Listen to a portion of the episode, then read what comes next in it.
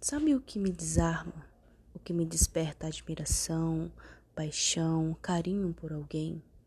É a frase: perdão, eu errei.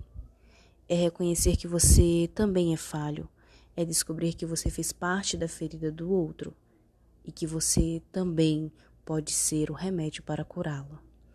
Olha o poder incrível que essa palavra tem. Não deixe seu orgulho engolir você. Não deixe para fazer amanhã o que você pode mudar hoje. Hoje estamos aqui. O amanhã já não se sabe.